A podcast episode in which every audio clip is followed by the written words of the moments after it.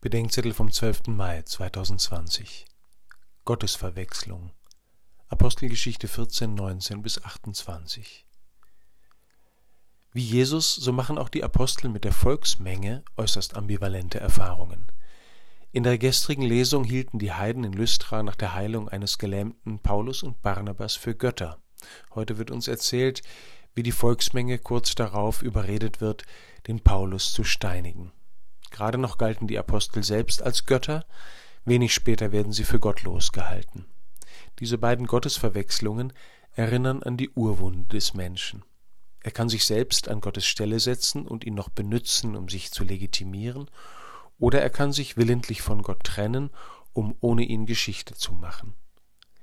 In Antiochien berichten Paulus und Barnabas dann später alles, was Gott mit ihnen zusammen getan hatte. Der Handelnde ist hier Gott, die Apostel sind Mitwirkende. Ich kenne die umgekehrte Wahrnehmung, dass ich Gott bitte, ermöglichend und schützend bei dem mitzuwirken, was ich mir zu tun vorgenommen habe. Aber am Anfang der Kirche ist es eben nicht Gott, der den Jüngern bei der Verwirklichung ihrer Pläne hilft, sondern es sind die Jünger, die Gott bei der Verwirklichung seiner Pläne helfen. Nicht, weil er sonst hilflos wäre.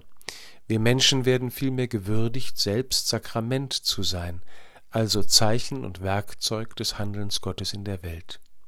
Unsere Beziehungen zueinander werden zum Königsweg des Handelns Gottes. Auf dem Koppelschloss der Reichswehr und der Wehrmacht stand der Wahlspruch des preußischen Königshauses Gott mit uns. Hätte es die beiden Weltkriege wohl auch gegeben, hätte darauf gestanden Wir mit Gott